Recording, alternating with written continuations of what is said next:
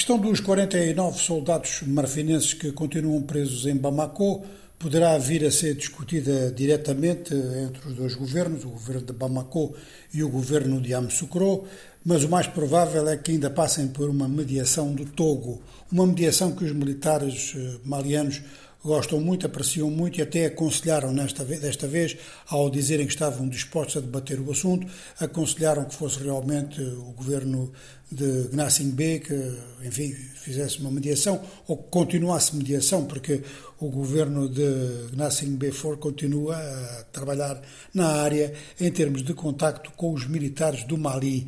Poucos governos da área têm boas relações com os militares do Mali. A situação interna do Mali, ela própria, é bastante complicada, de maneira que, da parte do governo, há um discurso muito nacionalista e esse discurso muito nacionalista aponta para defesas de soberania que, de uma maneira ou de outra, tiveram influência nas interpretações sobre a maneira como chegaram os 49 soldados da Costa de Marfim.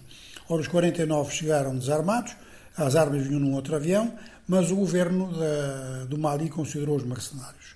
O governo marfinense diz que não, que eles estavam em apoio à missão das Nações Unidas. As Nações Unidas, no primeiro momento, disseram que era verdade, depois eh, disseram que talvez seja verdade, mas que também pode ser mentira. É aquela história do não obstante, porém, todavia, contudo, e ninguém entende mais o que está a passar.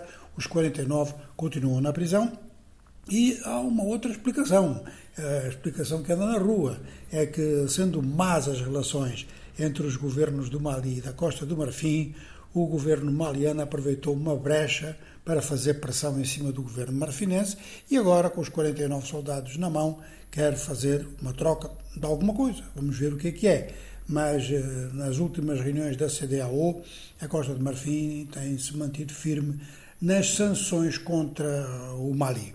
Bom, há aqui outros problemas de política internacional, porque diz também que o governo maliano não só fez um acordo com a empresa russa Wagner, empresa de serviços militares, mas que se está a aproximar do governo russo. Também esta, esta observação é feita em relação também ao governo da República Centro-Africana. É um facto, é um facto que há uma luta de influência entre a Rússia e a França na costa oeste e na África Central. Dentro da, da, da Costa de Marfim, há um outro problema que toda a gente considera, na opinião pública democrática pelo menos, toda a gente considera como um problema essencial, que tem que ser resolvido rapidamente. Há uma proposta de legalizar ou relegalizar a poligamia, portanto só para os homens, e isto está muito perto de chegar a voto parlamentar. Pelas contagens prévias ou pela sensibilidade, muitos órgãos de mídia estão a dizer que esta lei arrisca-se a passar. Ora, a poligamia foi proibida na Costa de Marfim em 1964, continua a ser praticada, enfim, mesmo fora da lei, mas não é ilegal, digamos assim, ninguém é punido por isso. Agora seria relegalizada e os movimentos de direitos humanos e especificamente dos direitos das mulheres estão a dizer que esta é mais uma lei discriminatória.